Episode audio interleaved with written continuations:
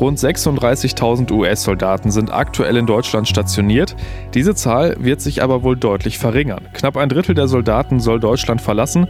Das hat die US-Regierung jetzt bekannt gegeben. Warum die USA das überhaupt machen und warum es daran viel Kritik gibt, da schauen wir gleich drauf. Außerdem geht es nochmal um Wirecard. Der Finanzskandal hat die oberste Ebene der deutschen Politik erreicht. Gestern musste sich Finanzminister Olaf Scholz einer Befragung im Finanzausschuss stellen. Worum es da genau ging und was das für Union und SPD bedeuten könnte, das klären wir gleich. Und es geht auf den Mars. Der Rheinische Post Aufwacher. Der Nachrichtenpodcast am Morgen.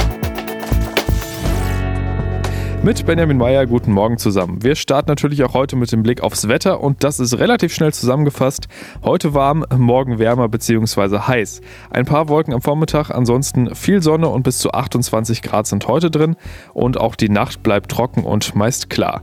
Morgen bleibt es sonnig und es kommt dann nochmal richtig was drauf temperaturmäßig. Bis zu 36 Grad, also zum Ende des Julis dann nochmal richtig hochsommerlich.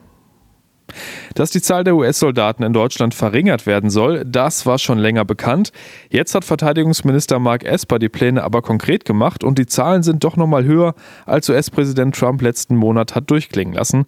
Für die deutsche Presseagentur berichtet Tina Eck aus Washington über das Thema. Tina, fass doch bitte nochmal zusammen, was wurde jetzt im Pentagon genau verkündet und mit welcher Begründung?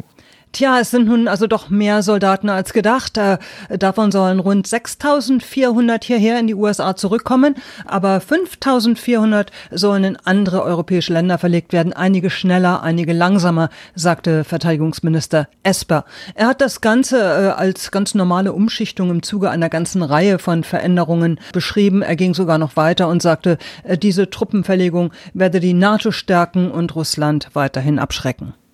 Das sehen jetzt aber längst nicht alle so. Der republikanische Senator Mitt Romney hat getwittert, das sei ein Schlag ins Gesicht eines Freundes und ein Geschenk an Russland. Und es gibt ja noch mehr Widerstand in Trumps eigenen Reihen. Ne? Ja, genau, im Kongress und auch unter Trumps Republikanern gab und gibt es ganz entscheidende Bedenken, weil es die NATO schwächen und Russland in die Hände spielen könnte. Aber auch, weil Deutschland so ein wichtiges logistisches Drehkreuz ist für US-Truppen im Nahen Osten und Afrika. Äh, der Kongress denkt sogar daran, äh, für diesen Abzug, der ja Geld kostet, den Finanzhahn abzudrehen. Was steckt denn hinter diesem Teilabzug? Trump will Deutschland ja schon so ein bisschen abstrafen, oder? Ja, es ist als Strafe gedacht für alles Mögliche. Äh, Deutschlands äh, zu geringe Verteidigungsausgaben an erster Stelle. Aber auch wegen der Nord Stream Pipeline. Trump sagt, wieso soll man Deutschland vor den Russen schützen, wenn Berlin, Moskau Milliarden für Gaslieferungen in den Rachen schmeißt. Vielen Dank, Tina. In Deutschland kommt das Ganze auf jeden Fall nicht gut an, vor allem auch in den Bundesländern, die davon am stärksten betroffen sind. Bayerns Ministerpräsident Söder sagte der DPA, das belaste das deutsch-amerikanische Verhältnis und der militärische Nutzen sei nicht erkennbar. Außerdem schwäche die Aktion die NATO und auch die USA selbst. Für einige Regionen und Städte in Deutschland bedeutet das wohl auch einen ziemlichen finanziellen Schaden. NRW steckt da nicht so sehr mit drin, aber in Rheinland-Pfalz, Baden-Württemberg und Bayern hängt da wirtschaftlich ziemlich viel dran, allein was Mieten und Aufträge an die regionale Wirtschaft angeht. Es ist einer der größten, wenn nicht sogar der größte Finanzskandal der deutschen Geschichte, Wirecard. Mitarbeiter des Zahlungsdienstleistungsunternehmens sollen Bilanzen erfunden haben, also einfach gesagt Geld angegeben haben, das es so gar nicht gab, um Investoren anzulocken und Bankkredite zu bekommen. Der Vorstandschef des Unternehmens ist weiter auf der Flucht, ihn vermutet man in Russland. In Deutschland geht aber die Aufarbeitung los, weil das Ganze anscheinend viel zu lange nicht aufgefallen ist, weder dem dafür zuständigen Wirtschaftsprüfungsunternehmen noch der Bundesregierung. Vor allem Bundesfinanzminister Olaf Scholz steht da jetzt als oberster Chef der deutschen Finanzaufsicht in der Kritik. Gestern gab es deshalb eine Sondersitzung des Finanzausschusses, in dem Wirtschaftsminister Peter Altmaier und eben vor allem Olaf Scholz befragt wurden, warum das alles so lange unbemerkt gelaufen ist. Clemens Kurt berichtet für die Deutsche Presseagentur über das Thema. Clemens, es geht bei Wirecard um sogenannte Luftbuchungen von 1,9 Milliarden Euro. Keiner hat es gemerkt. Was haben denn Scholz und Altmaier zu ihrer Verteidigung gesagt? Nun, beide Minister haben die Vorwürfe elegant weggebügelt. Es geht um die Frage, warum hat das politische Frühwarnsystem versagt? Der Wirecard-Skandal ist ja mega peinlich. Scholz wurde im Ausschuss deshalb vier lange Stunden gegrillt. Er hat die Schuld vor allem auf die Wirtschaftsprüfer geschoben und, um den Druck rauszunehmen, den Blick nach vorne gerichtet. Es soll Reform geben. Außerdem fordert Scholz, die Finanzaufsicht solle mehr Befugnisse bekommen, um den schwarzen Schafen das Handwerk zu legen. Und Wirtschaftsminister Altmaier, der sagte ganz lapidar, er sehe keine Fehler. Für die Opposition ist ja klar, es gibt viele offene Fragen und es steht sogar ein Untersuchungsausschuss im Raum. Wie ist da der Stand? Wird es den geben? Äh, der muss erst noch beschlossen werden. Für die Einsetzung eines Untersuchungsausschusses muss ja im Bundestag ein Viertel der Abgeordneten stimmen. FDP, Grüne und Linke würden das Quorum zusammen erreichen. Jetzt stehen aber erstmal entsprechende Gespräche an. Aber klar dürfte sein, im nächsten Jahr sind Wahlen, da wird die Opposition das Thema auf jeden Fall ausschlachten. So ein Untersuchungsausschuss, der zieht sich nämlich, und das wäre für den möglichen SPD-Kanzlerkandidaten Olaf Scholz ein echter Klotz am Bein. Heißt, die Union reibt sich schon mal die Hände? Äh, na, bei CDU und CSU sollte man sich nicht zu früh freuen. Im Wirecard-Skandal geht es schließlich auch um die Rolle des Kanzleramts. Angela Merkel hatte sich im letzten Jahr bei ihrer China-Reise für Wirecard stark gemacht. Von Unregelmäßigkeiten will sie nichts gewusst haben. Ich kann mir vorstellen, auch da wird der Finanzausschuss noch eine Reihe von unbequemen Fragen haben. Hier im politischen Berlin wird schon geungt, mit der Harmonie in der Großen Koalition ist es bald vorbei. Da kann man wohl von ausgehen. Das ist aber auch echt eine absurde Geschichte, ne? Und das Ganze bietet Stoff für spannende Unterhaltung. Filmproduzent Nico Hoffmann von der UFA kann sich vorstellen, das Ganze zu verfilmen. Ein Unternehmen, das überhöhte Umsätze vorgaukelt und alle von sich überzeugt, auch Politiker. Ich kann mir vorstellen, das wird ein richtig guter Wirtschaftskrimi. Bin gespannt, wer dann Angela Merkel spielt. Danke, Clemens. Kurze Pause für Werbung. Diese Ausgabe des Aufwacher-Podcasts wird euch präsentiert von Rewe. Wusstet ihr schon? Je nach Saison und Region sind mittlerweile rund 20.000 regionale und lokale Produkte in den Rewe-Märkten zu finden. Und das Rheinland ist mittendrin, denn mit seinen fruchtbaren Böden hat es eine tolle Warenfülle zu bieten. Von den Klassikern wie Kartoffeln, Spargel und Erdbeeren über Milch, Käse, Eier, Wein bis hin zu Kräutern, Salaten, Äpfeln und Fruchtaufstrichen. Danke an Rewe fürs Möglichmachen dieses Podcasts. Kein Grün, insgesamt doch relativ staubig und nachts teilweise unter minus 80 Grad. So richtig einladend klingt das alles nicht, aber die Menschheit zieht es trotzdem immer wieder und immer weiter zum Mars und mittlerweile gibt es ja tatsächlich einigermaßen konkrete Pläne für Kolonien auf dem roten Planeten. Heute soll ein weiterer großer Schritt in der Erforschung des Mars gemacht werden. Die NASA schickt nämlich den schwersten und wohl auch cleversten Mars-Rover, den Menschen je gebaut haben, auf die lange Reise. Er heißt Perseverance, also auf Deutsch so viel wie Ausdauer oder Durchhaltevermögen und äh, das braucht er tatsächlich. Auch die Landung ist erst für den Februar geplant, hat also gut was vor sich. Ronny Thorau berichtet für die Deutsche Presseagentur darüber. Ronny, es sind da schon zwei Missionen zum Mars gestartet diesen Sommer, eine Raumsonde der Vereinigten Arabischen Emirate und ein chinesisches Raumschiff, das auch einen Rover landen will. Aber diese NASA-Mars-Mission ist nochmal eine Klasse für sich, ne? Ja, das kann man schon so sagen, denn die NASA hat einfach viel mehr Erfahrung mit Marsflügen und auch Landungen vor allem.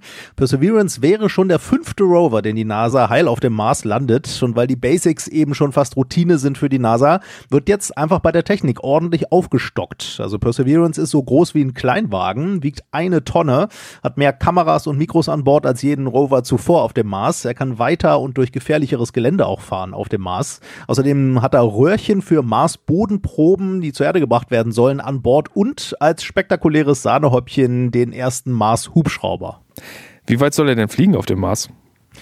Also das ist erstmal noch begrenzt, weil man noch nicht mal sicher weiß, ob der auf dem Mars wirklich heil abheben kann, wirklich. Das ist ja völliges bisher für unmöglich fast gehaltenes Neuland, hat uns der deutsche Ex-Astronaut Ulrich Walter erklärt. Eigentlich hat der Mars überhaupt keine Atmosphäre. Die ist so schwach, nämlich nur ein Hundertstel der Erdatmosphäre, dass eigentlich nichts fliegen könnte. Jetzt hat es die NASA doch wohl geschafft. Ja, und der Hubschrauber namens Ingenuity, was Einfallsreichtum bedeutet, soll es erstmal langsam angehen.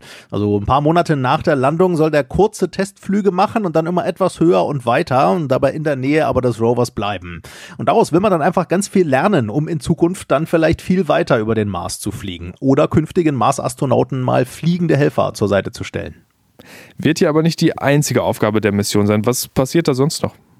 Ja, zum einen wird getestet, wie man Mars-Bodenproben verpacken kann, um sie später heil zur Erde zu bringen, so ESA-Expertin Friederike Bayer. Perseverance nimmt Proben auf dem Mars und füllt sie dann in Röhrchen. Und einige von diesen Röhrchen werden dann an einer oder auch an mehreren Stellen auf dem Mars abgelegt sodass ein weiterer Rover ein paar Jahre später sie einsammeln kann. Außerdem soll Perseverance Mars-Geräusche und Videos zur Erde senden, auch testen, wie man auf dem Mars CO2 in Sauerstoff umwandeln kann und wie sich verschiedene Materialien von Raumanzügen Zügen auf dem Mars so halten.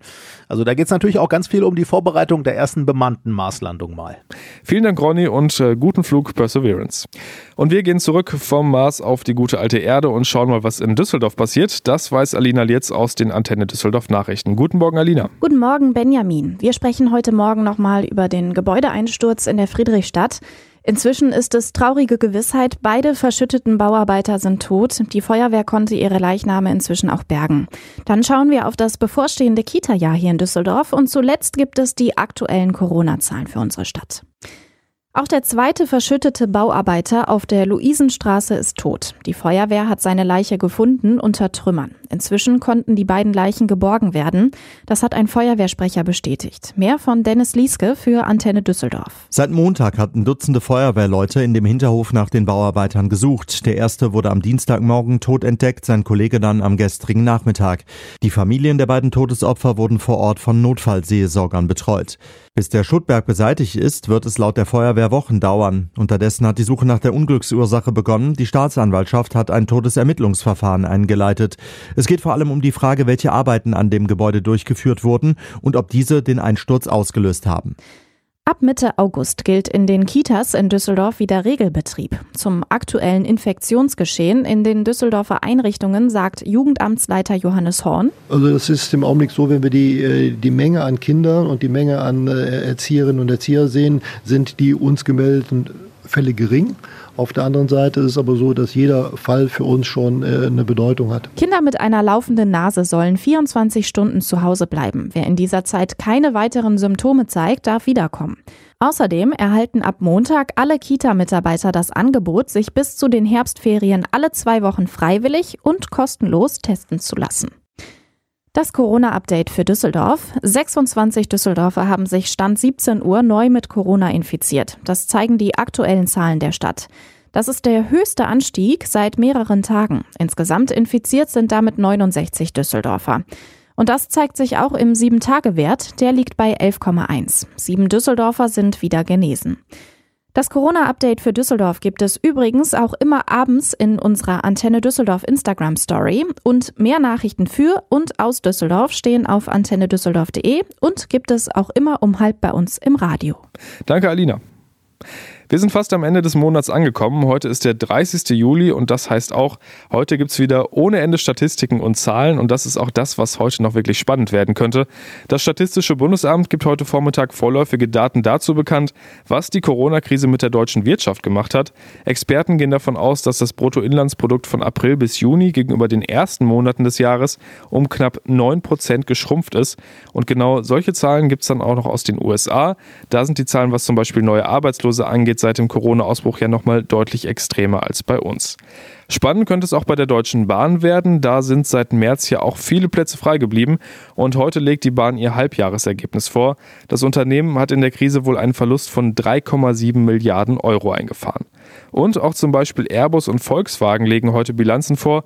Richtig gut wird das alles nicht aussehen. Bei VW wird ein Milliardenverlust erwartet. Und für den Konzern könnte es ein richtig unangenehmer Tag werden, denn der Bundesgerichtshof verkündet heute vier Urteile zum VW-Abgasskandal. Und da soll unter anderem die Frage beantwortet werden, ob VW-Klägern auch dann Schadensersatz schuldet, wenn die ihr Auto erst nach Auffliegen des Skandals gekauft haben. Das ist dann laut VW wegweisend für rund 10.000 offene Verfahren. Und das war der Rheinische Postaufwacher vom 30. Juli 2020. Wenn ihr Fragen habt, Kritik loswerden wollt oder Anmerkungen habt, schreibt uns immer gerne an aufwacher.rp-online.de. Danke fürs Zuhören und einen schönen Tag euch. Mehr bei uns im Netz www.rp-online.de